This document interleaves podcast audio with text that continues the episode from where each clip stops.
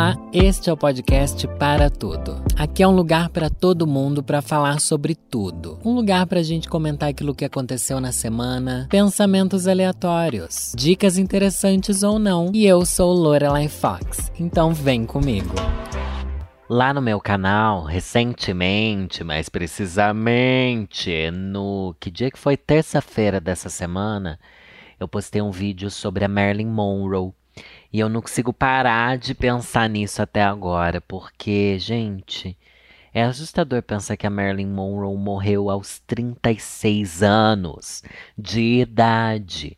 E eu tenho 35 anos. E eu ainda tô pensando, sério mesmo, tô pensando muito nisso. Eu achei que ela tinha morrido bem mais velha, bem mais velha, né? Se bem qualquer idade que é certo da gente morrer, né? Não faz sentido. Não faz nem sentido esse pensamento. Mas é que eu acho 36 anos muito novo. Tipo, eu vou fazer 36 agora em janeiro. Não que eu esteja falando que eu sou muito novo, embora pra Marilyn Monroe é muito novo. Não é?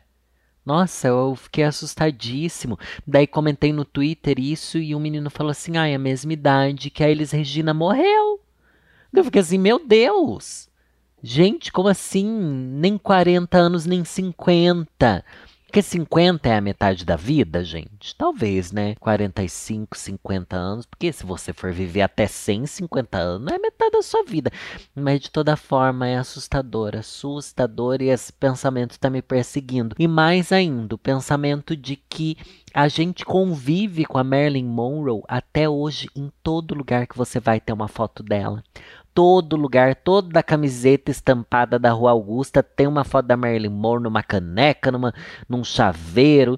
Nossa, já moeram tanto a imagem dessa mulher. Como pode? Ela tinha 36 anos quando ela morreu. E já faz décadas e décadas e a gente continua espremendo a imagem dela. Eu contei todas as teorias da conspiração que envolvem a morte da Marilyn e, enfim, achei bem interessantes. Eu espero que vocês gostem e que assistam o vídeo lá. Só que isso me deixou mal também, viu? Eu, eu leio tanta coisa de terror, falo tanta coisa assustadora, mas as coisas da realidade me pegam mais. A tristeza da morte da Marilyn e o quanto essas artistas eram sugadas pela mídia e pelas produtoras, o quanto, nossa, a, destruíam a vida delas. Tem aquele, tem um canal, como é que é o nome daquele canal? Vou achar aqui para vocês para indicar, viu? Tem um canal bom sobre isso aí, ó um canal chamado Sociocrônica, Sociocrônica, que faz diversos vídeos, como todo bom canal de YouTube, só que sobre essa época de ouro da música e do cinema. Daí eles têm nossa, são pequenos documentários assim. Tem um que eu assisti da Carmen Miranda que é incrível, que conta a história dela e o quanto nossa, o povo esfolava essas mulheres. Acabei de entrar aqui vi que tem um também sobre a Elis Regina, enfim, um canal bem legal. Recomendo bastante vocês assistirem. Embora eu tenha feito meu vídeo lá sobre a Merlin, esse canal daqui é bem mais aprofundado, enfim, traz. Olha, tem até sobre jovens bruxas aqui, gente. Eu amei, amei, amei, amei esse canal. Só que veja só a fase que eu tô vivendo aqui na internet. Na terça-feira postei esse vídeo da Merlin e na quinta-feira entrou no ar o vídeo sobre a Xuxa e o pacto com o diabo, gente. É a semana das loiras aqui, loira Live Fox, né? Semana das loiras, a louca. Surtos sobre loiras, acho que é mais ou menos isso. E me fez lembrar, gente, dos anos 90. E comecei a buscar coisa dos anos 90, dos surtos que tinham na televisão nos anos 90. Nossa, isso daria tanto vídeo, tanto podcast, blá blá blá. Só sei que eu achei aqui uma matéria que acho que vale da gente comentar. Ó. Nove momentos inexplicáveis da TV brasileira nos anos 90. Achei aqui no site Aventuras na História que, que enfim, é um site que eu sempre entro para buscar esses temas surtados que eu tenho trazido. Vamos ver alguns dos surtos dos anos 90. E vamos ver qual que a gente queria ter participado, né? Porque nem tudo é ruim ali, né? Nem tudo ali é uma coisa desnecessária, mas vamos começar pela banheira do Gugu, gente. Eu confesso que quando a gente era criança, a gente via, não sei se você sabe, né? Esses dias eu fui aí num musical, aí eu me perdendo aqui no assunto. Que eu encontrei umas pessoas que têm 20 anos e me seguem desde os 12, 13 anos. Olha isso. Olha isso. E daí essa pessoa nem sabe que é banheira do Gugu, mal sabe quem é o Gugu, na verdade, que o Gugu morreu já faz uns anos aí, e essas pessoas nem chegaram a acompanhar o auge do Gugu nos anos 90, que tinha uma grande banheira de hidromassagem no palco, onde um monte de sub-sub-celebridade, nem era tão sub, né? Tinha umas pessoas meio famosas ali, não tem? Se esfregavam numa banheira cheia de espuma é, atrás de sabonetes perdidos no chão. E a intenção era ser uma coisa explicitamente sexual. Só que quando eu era criança eu não achava que era isso. Mas meus pais assistiam e eu lembro que eles reclamavam. Meus pais nunca gostaram muito desse tipo de programa na TV, embora hoje em dia eles amem o Cidade Alerta lá, o da Atena, sei lá o quê. Mas o que, que é pior, né? Não sei, não dá pra saber o que, que é pior. Eu acho que é, o Cidade Alerta é bem pior do que a banheira do Gugu. Só sei que ficava um monte de gente pelada se esfregando na banheira, todo mundo em volta gritando, batendo palma e seminu. As pessoas estavam seminuas. As pessoas estavam seminuas, era uma liberdade os anos 90. Era uma liberdade, quer dizer, era uma falta de noção é, disfarçada de liberdade, né? Porque era um grande uba-uba-ubaê uba, uba, ubaê. Eu achava maravilhoso. Eu acho que a gente devia ter uma versão eh, nova da banheira do Gugu. Agora, ó, era tudo muito sexual os anos 90, né? Vamos ser bem sinceros. Luciano Huck, suas assistentes sex symbol. O programa do H introduziu ao grande público o iniciante apresentador Luciano Huck, comandando o programa da Rede Bandeirante. Nossa, era na Rede Bandeirante. O que mais chamava atenção na atração não era a desenvoltura do apresentador, mas sim suas sensuais assistentes de palco. A tiazinha e a feiticeira, consideradas sex symbols da época, as duas tinham quadros próprios que investigavam os rapazes que, né, que instigavam os rapazes da plateia. Em algumas provas, os escolhidos eram depilados no palco pela tiazinha. A tiazinha é uma. Gente, olha, desculpa aí o Gugu que o Gugu tentou, né? Tentou, tentou, tentou, mas para mim, o maior caos da, da mídia brasileira foi a tiazinha. Tudo bem que a feiticeira também fez muito sucesso, depois entrou até na Casa dos Artistas, que era uma cópia do BBB, mas a tiazinha foi o auge, não foi? A tiazinha foi um grande surto. Acho que eu já, já tive um episódio aqui falando dela, porque ela tá nos anais da história brasileira da televisão, né? Mas, mano, ela era um super gata, gostosa, e era uma coisa super sadomasoquista que ela fazia. Olha isso! E era um programa para jovens, para adolescentes. Ela pegava os meninos da plateia com um chicote, batia neles, depilava a perna deles para eles sentirem dor. Olha isso! E o nome era Tiazinha. O que, que, tem a ver, Tiazinha? Ela era uma bibliotecária? Não, ela era uma sadomasoquista. E teve música da tiazinha, teve álbum, acho que teve álbum de figurinha, né? Teve roupa da tiazinha, Teve, nossa, o surto teve até desenho animado da tiazinha. Não teve série, era uma série da tiazinha, né? Nossa, e depois teve a feiticeira e blá blá blá. Eu acho que isso tudo daqui foi o precursor da, dessas mulheres planta, mulheres temáticas, né? Que tem a mulher sei lá, pera, mulher maçã, uva, salada mista, sei lá, mulher não sei o quê. É, e também há as coisas lá, Mulher Samambaia, as coisas do pânico, né? Que é outro limbo, né? Não vale nem comentar aqui. Passamos agora para Xuxa Hits e a música em inglês com tradução constrangedora. Xuxa Meneghel, olha, se já não bastasse tudo que aconteceu na vida da Xuxa, né? Essa daqui tem uma carreira longa, longa mesmo, né? Porque é lá do começo dos anos 80, enfim. Xuxa Meneghel foi por muito tempo considerada a rainha dos baixinhos, até que um dia sua audiência cresceu e com ela o formato de seu programa. Comandando Xuxa Hits, o programa visava um público mais adolescente e, para isso, traziam atrações que estavam em alta naquela época. Só que aqui eles estão falando da apresentação dela cantando Don't Wanna Short Dick Man, Don't, Don't, Don't, Dom, dom, dom, dom, dom, dom, dom, dom. Eu achava incrível. Eu achava incrível. Eu não assisti isso daqui. E na época, todo mundo que assistiu não deu a mínima, gente. Porque ninguém sabia o que, que ela estava falando. Só que essa música, Don't Wanna Short Dick Man, quer dizer, eu não quero nenhum cara de pau pequeno, tá bom? Só que a Xuxa sabia inglês nessa época, Xuxa. Você sabia inglês. Não venha se fazer de desentendida, não, tá bom? Essa música tava super em alta, mas você sabia que era uma música pornolenta. Sabia, Xuxa. E tá tudo bem, porque você entregou um dos maiores memes que a gente podia ter tido até agora, né? Eu acho que isso daqui é uma das coisas mais. Como é que eu posso dizer? Um encontro de gerações. Os adultos assistiam, as crianças assistiam. E vai lembrar também que esses programas de música dos anos 90. Será que aqueles programas do Raul Gil é dos anos 90? Não, acho que é, é 2000 e pouquinho, né? Que tinha o, o Robson Anjo. Lembra dessa coisa? Leila Moreno, a Érica. Ai, eu sou tão saudosista dessa época, porque ali eles cantavam bem, viu? Nossa, cantava melhor do que qualquer programa de música que tem na Globo hoje em dia. Nossa, ali eles entregavam, entregavam nos programas do Raul Gil, gente. Como eu gostava, eu lembro da minha infância, final de semana, assistindo por horas e ficando super ansioso para ver. E minha mãe também gostava. No final, nossa, toda a família quer ver. E era um grande concurso de música no Raul Gil. Como é que chamava aquilo? Ai, eu não lembro se tinha um nome no programa do Raul Gil, mas enfim. Era na Record. Era Record, gente? Eu acho que era na Record o Raul Gil. Ai, eu não lembro de nada dessa época. E daí eles cantavam só músicas em inglês. Daí hoje em dia eu pego às vezes para ver músicas daquela época que eles cantavam no programa. A maioria não sabia a letra.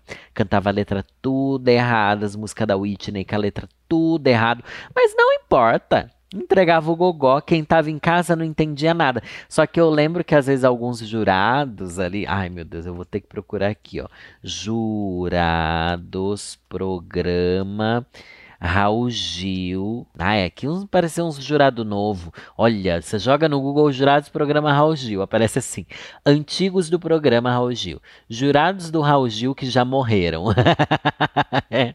Ai, eu amo. Que horas começa o programa Raul Gil? Eu acho que eu, eu sou essa pessoa do Google, né? Eu faço esse tipo de pergunta aqui. Vamos ver antigos jurados do programa do Raul Gil. Tânia Amara, Regis Tadeu, quem mais que era? Olha, já tá aparecendo aqui as músicas que eles cantavam. A Marli Marley, gente, achei umas notícias aqui dela com câncer, coitada. Espero que ela tenha ficado bem. Será que ela morreu, gente? Pelo amor de Deus. A Marli Marley era a mulher do Ari Toledo, meu Deus. Aí a gente começa a descobrir umas coisas que não tem necessidade da gente mexer nesse vespeiro, né? Pelo amor de Deus. Não, você você com certeza lembra da, dessas pessoas que cantavam no Raul Gil, porque era um dos maiores sucessos da televisão brasileira. Agora eu achei outro surto aqui que é como estão e a que se dedicam. A que se dedica é um jeito feio de se falar, né? E a que se dedicam 15 calores que, que ficaram famosos no programa Raul Gil no início dos anos 2000. Ah, que a gente já tá no 2000 mesmo. Robson Manteiro, Robinson, não era Robson, era Robinson, que tinha um cabelinho assim encaracolado, dourado, dourado o cabelinho dele, ó, em 2001, isso daqui. Ele apareceu pela primeira vez no programa de competição e eu lembro que ele ganhou não foi ele que ganhou? Eu, pelo que eu me lembro, e ele participou ó, 17 semanas seguidas do programa. O sucesso foi além do programa e pela vendagem de mais de um milhão e meio de cópias do seu segundo álbum, lançado em 2001. Ele conquistou o disco de platina. Olha, voltando às telinhas em 2019, foi um dos 100 jurados do show de talentos Canta Comigo, exibido na Record. Ai, que legal! E, enfim, ó, Robson continua a ser lembrado como um dos calouros mais famosos do Brasil e nas redes sociais divulga suas apresentações, especialmente em igrejas. Virou é, cantor gospel, né? A maioria deles vira cantor. A Jamile Sampaio, gente. A Jamile virou cantora gospel também, né? Ou não? Eu acho que sim, não é? Aos nove anos foi revelada no Raul Gil em 2001. Ainda criança gravou seu primeiro CD que re rendeu, com apenas 10 anos de idade, um disco de ouro por mais de 100 mil cópias vendidas. Ah, eu lembro da Jamile. O Rick Valen, gente, um beijo pro Rick Valen, que era uma bichona. Não era uma bichona, gente? Estou falando a verdade? Estou mentindo aqui, não sei. Rick Valen chegou a ser indicado ao Grammy Latino na categoria Artista Revelação. Meu Deus, gente, eu não acredito que um calouro do Raul Gil foi indicado ao Grammy Latino. Você tá falando sério? Esse, os calouros do Raul Gil, eles eram muito, muito respeitados, tá bom? E agora cheguei aqui em outros calouros. Meu Deus, por que, que eu tô entrando no mundo dos calouros do Raul Gil? Eu não queria estar aqui. Ai, alguém me tira daqui, mas já que eu entrei, vamos até o fim, porque chegamos a Rinaldo e Liriel. Gente, Rinaldo e Liriel era uma dupla. Ai, gente, esse programa era um surto.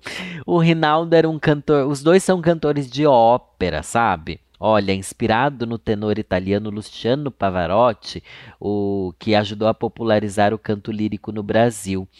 É, o Rinaldo começou assim, ó, se inspirando nesse. E, ela, e ele cantava ao lado da Liriel. Eles eram uma dupla. É, lançaram carreira solo. Eu sei que, pelo menos a Liriel, ela fez muito muito sucesso fora do Brasil também, é. Ó, com o fim da dupla, em 2004, Liriel foi cantar no coro do Tabernáculo Mormon, nos Estados Unidos, integrando o coral que já venceu prêmios como Grammy e Emmy Awards da música. Em 2006, ainda fora do Brasil, ela lançou um CD intitulado Heaven's Eyes, Olhos do Céu, que foi orquestrado pela Filarmônica de Praga, na República Tcheca. Ai, que chique! Meu Deus, olha, depois de 15 anos, Rinaldo e Liriel se reencontraram. O saudosismo é o que move o brasileiro, né? Porque a gente vive de lembrar uma época que a gente era mais feliz, ou que a gente pelo menos não lembra mais o perrengue que a gente passava. Pelo menos é isso que eu tô fazendo aqui. Eu não lembro, mas eu era perrengado lá em Sorocaba, adolescente, pobre da periferia, né? Perrengado. Mas parece que tudo era mais mágico, mais leve, né? Por isso que a gente é tão nostálgico, a gente vive de relembrar, recordar, reviver, querer juntar pessoas que não deviam mais estar juntas, né? Era essa grande causa aqui. Ainda tivemos Kelly Moore Gente, Kelly Moore, que eu amava Kelly Moore, porque ela era uma, ela era a nossa Cristina Aguilera, não era? Ela tinha aquele look Cristina Aguilera quando, quando a Cristina tá morena, sabe? Eu lembro, nunca vou esquecer, da Kelly Moore cantando Total Eclipse of the Heart. Total Eclipse of the Heart turn around. Every now and then I get a big bit. Eu acho que as letras estavam tudo erradas, gente. Eu vou tentar depois descobrir, procurar no YouTube. Eu acho que elas cantavam a letra tudo errada e tá tudo bem. Só que hoje em dia eu acho engraçado. Tinha também a Érica Rodrigues, que se tornou uma cantora das gays. Não foi a Érica que começou a fazer música pro público LGBTQIAP+. Mas na verdade é pro público gay, né? De boate, as gay boateira. Eu acho que essa daqui fez sucesso com isso depois. A Leila Moreno, ela fez várias coisas, não foi pra Globo? Leila Moreno foi descoberta em 2001 no quadro Quem sabe canta, quem não sabe dança. Ah, era esse o nome do quadro, gente. Nossa, um flashback. Por quê? Se você fosse mal, alguém te tirava dançando. Nossa, que coisa vergonhosa. Tipo, se você ia mal na música, chegava um bailarino e tirava você dançando. Não era isso? Eu acho que era isso.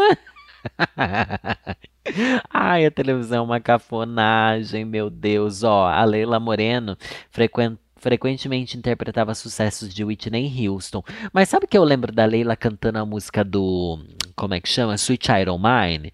Não é ela que fez Sweet Child O' Mine? Oh, oh, Sweet Child O' Mine. Eu lembro. Ó, em 2005 ela foi contratada pela Globo para integrar a banda alta do programa Altas Horas. Fez o filme Sintonia e desde então foi convidada a atuar em novelas da Globo, seguindo como atriz. E depois fez séries na Netflix e na HBO. Oh, querida! Eu acho que a Leila Moreno é a que deu mais certo, assim, de continuar famosa, não é? De todos esses. Porque ela continua sendo conhecida atualmente. É que as outras são mais lembradas pelo passado, mas A Leila continua aí uma querida. Um beijo, Leila. Tinha outra coisa que era assustadora nos anos 90, 2000. Acho que era nos anos. Não, acho que durou até os anos 2000, que era o famigerado João Kleber. Ainda existe? Alguém ainda lembra? Não sei. Só sei que ele fez o teste de fidelidade, que é algo que passa pela minha cabeça volta e meia. Principalmente nas vezes que eu traí meus namorados, tá bom? Vou ser bem sincera aqui. Eu sempre penso assim, tá, tô, tô aqui numa traição. E se eu tiver caindo num teste de fidelidade sem querer? E vocês sabiam que tem gente que, como é que fala, se oferece para fazer teste de fidelidade com as pessoas? Se não me engano, existe até um site, ou existiu há algum tempo, onde pessoas se cadastravam e, nossa, nada a ver com o assunto, né? Já vou voltar para os anos 90, tá? Mas as pessoas se cadastravam nesse site, nesse lugar, pra falar assim: olha, eu sou uma puta de uma gostosa. E se você quer que eu mande DM pro seu namorado, custa tanto. Se você quer que eu troque várias mensagens com ele, custa tanto. Se você quer que eu tente marcar um encontro com ele, custa tanto. Para ser um teste de fidelidade, tipo, nossa, uma gostosona veio falar comigo, vou dar que brecha para ela. E daí você descobre se seu marido te trairia ou não. Daí, gente, eu sempre fiquei assim com meio medo de estar tá caindo nisso, sabe? Se bem que o medo não me impediu de trair ninguém. Ai, gente, mas eu era bobinha, eu era novinha. Eu era novinha. Só que também tem a coisa de que os testes de fidelidade eram todos mentira, não é verdade isso? É verdade que era mentira? Eu não sei. Igual as coisas de paternidade do ratinho, que tinha teste de paternidade. Não era de fidelidade, no outro paternidade, enfim, você resolvia a sua família inteira na televisão. Mas o de paternidade, dizem que vários eram inventados. Ah, ele é o pai, ele não é o pai. Rapaz! Era uma coisa assim, um surto muito anos 90, que não faz sentido nenhum pra gente agora. E ainda lembrando do teor altamente sexual, quando que eu tava vendo isso, gente? Que eu tava. Essa semana eu cheguei a comentar com alguém, acho que foi. Foi com o Diva Depressão. Não sei, acho que foi que da gente falando sobre o lançamento das revistas Playboy nos anos 90. E acho que até no começo dos anos 2000, né, teve Playboy. Gente, anos 90 faz o que 30 anos, né? Meu Deus do céu, faz 30 anos, como eu tô velha. Mas que Tipo, lançava a revista Playboy, tudo bem, lançava. Mas elas iam lançar no programa do Gugu, no programa do Ratinho, no Sabadão Sertanejo, e eles levavam essas revistas lá e mostravam abertas para o público. Daí o Gugu segurava essa revista assim, meio que tentando esconder as partes da revista, e às vezes ele olhava assim, ele tava folheando. Ah, eu acho que não lembro quem que eu tava comentando isso essa semana, gente, mas enfim, folheando ele comentava assim: "Ah, essa daqui não pode, essa daqui não pode", umas coisas assim do tipo: "Olha, tá quente o conteúdo". E eu vou dizer que eu sinto falta de ver é, G Magazine, de ver uma Playboy. Se bem que Playboy eu nunca vi, né, gente? E a Playboy da tiazinha, que falando de surtos, foi a Playboy mais vendida de todos os tempos, né? Deixa eu ver aqui, revista Playboy brasileira. A Playboy já fez muito sucesso, apesar de hoje não estar mais em circulação. Tá bom, vamos chegar aqui na que é a mais vendida. A mais vendida não é da tiazinha, eu achei que fosse a da feiticeira, que levou a edição a ser a mais vendida da história, ultrapassou 1 milhão e 200 mil exemplares. Meu Deus! Gente, 1 milhão e 200 mil de revista vendida. Quem quiser descobrir a razão de sucesso é só procurar pela Playboy de dezembro de 1999. E na capa tá ela, assim, pelada, de costa, é, é de fechar o milênio. A feiticeira em 26 páginas hipnotizantes. Em segundo lugar, temos quem? Em segundo lugar, temos a tiazinha, que quase alcançou 1 milhão e 200 mil. Elas venderam quase a mesma coisa, então, é isso. Só que a da tiazinha é, é, é anterior, é de março de 99. Olha isso. Eu achava assim um grande surto. Olha, teve a Adriane Galisteu. É, é isso mesmo, gente? Adriane Galisteu, essa? Adriane Galisteu, não sabia que ela tinha posado na Playboy em 95. É que a Playboy também trazia um status, gente. Não era considerado uma revista assim. É, que ai, vai queimar a sua imagem. Não, eles achavam chique você posar. Já a G Magazine não era nem chique nem que ou era queimação, não sei. É porque era a única que tinha. Né? As outras revistas, é, não é revista pornô, né? Revista erótica. Porque não é uma pornolhada, assim, né? Elas nem eram conhecidas do público, né? Revistas gays, assim, não tinha. Mas tinha outro surto também, que era o site O Paparazzo. Vocês lembram do paparazzo? Onde a gente via todo mundo que saía do BBB ia direto pro paparazzo tirar roupa. Tipo, os boy gostoso ia pro paparazzo e nem tirava roupa, viu? Eles eram. Será que eu acho que as fotos do paparazzo? Ai, ensaios paparazzo. Ai, meu Deus, que lindo é esse? É, mas tipo, os caras gostosos iam pra lá e postava foto de sunga. Eram umas fotos assim, bem montadas, sabe? Ai, uma coisa assim tosca, tosca, tosca. Ensaio paparazzo, vamos ver, era no site do Ego. Gente, ainda tá lá no ar esses ensaios do paparazzo. Porque o ego já foi extinto também, né? Mais paparazzo. Vamos ver todos os ensaios. Ó, Daniel Fontes, BBB 17. O último BBB que teve isso foi o 17, então faz relativamente pouco tempo. Vou abrir aqui, nem sei quem são esses BBB Daniel Fontes, nunca ouvi falar, né? Mas vamos ver aqui, eles eram obrigados, né? E eu acho que também eles tinham no contrato que eles eram obrigados a, a posar para essas fotos. Olha que o boy todo contorcido para tirar foto grudado na parede, de bermuda, nada demais, umas pessoas nada de. Mas é aquilo, eles querem obrigar pessoas que não estão acostumadas a modelar a fazerem foto estilo modelo. Daí fica uma coisa meio tipo, ai, complicado, né? Fica meio cringe, tipo, ai, põe a mão na cabeça. Daí você percebe que a pessoa só pôs a mão na cabeça porque o fotógrafo mandou. Tô aqui fazendo um review das fotos do moço.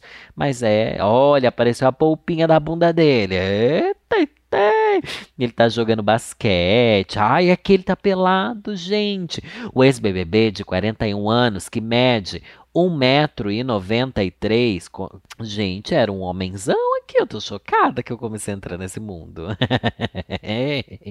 era, ai, sim, é isso mesmo. Eram umas três, quatro galerias diferentes. Então, ó, na primeira ele tava lá de boa jogando basquete sem camisa. Nessa segunda, ele tá pelado ou de cueca. Querida. Que é para deixar o povo assim mais atentadinho. Achei bem bonito esse ensaio, viu? Ai, paparazzo, é por isso que eu falo, tem que voltar o paparazzo. É que agora esse povo daí que quer tirar foto pelado faz OnlyFans da gente tem que pagar pra ver. Ah, eu não quero pagar pra ver ninguém, não. Olha, o terceiro ensaio dele parece que é tudo no mesmo lugar. É, e de fato é, né? Tudo no mesmo lugar, com uma coisa assim boxeadora. Nesse ele voltou a pôr a roupa. Por que, meu filho, você voltou a pôr a roupa? Ai, gente, se esse cara daqui for um super bolsominion, Deus me livre, tá aqui dando biscoito pra bolsominion. Eu devia ter pesquisado antes de começar a falar dele. Mas às vezes eu prefiro ficar aqui na. A ignorância é uma benção, né? Antes de falar desse macho. Mas procure aí, paparazzo. Jogue aí, paparazzo com dois Z's, tá bom? E vocês vão ver aí vários ensaios de homem, de mulher e de casal também, pessoal, por incrível que pareça. Super casais em fotos inéditas. Um monte de gente que eu não faço ideia. E era muito mais ensaio feminino do que masculino, hein? Ai, na minha cabeça tinha mais masculino.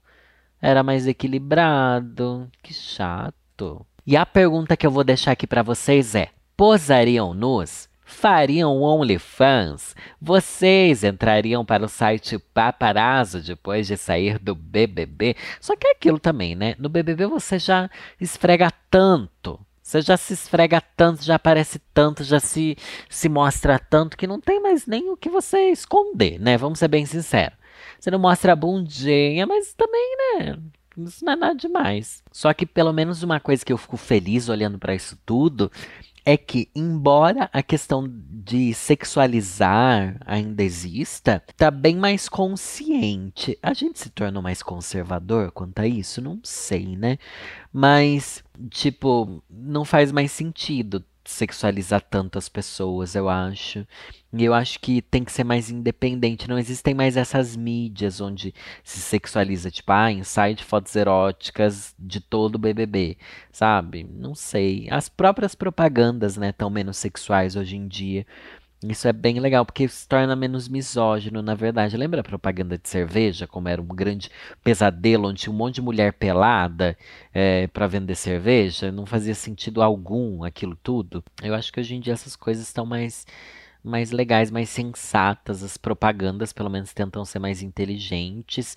O lado ruim é que agora, para ver alguém, né, pelado, esses famosos, a gente tem que assinar o OnlyFans deles, mas que também é muito bom pro artista, né? Diz que a MC Mirella fatura milhões com isso, coisa que ela não ganharia se ela posasse para uma Playboy, por exemplo. E agora, para fechar com chave de ouro, completar aqui o ciclo Tá bom? Porque eu, eu construo um roteiro, vocês percebem que eu construí um roteiro assim baseado no, no surto, né? Mas enfim. A primeira edição de todos os tempos da Playboy foi com fotos de ninguém mais, ninguém menos do que Marilyn Monroe. Vocês acreditam nisso, gente? Pois é, a primeira Playboy de todos os tempos é a Playboy da Marilyn. Com foto, ah, eu expliquei lá no meu canal que é uma história bizarra também como saíram essas fotos da Marilyn na, na revista.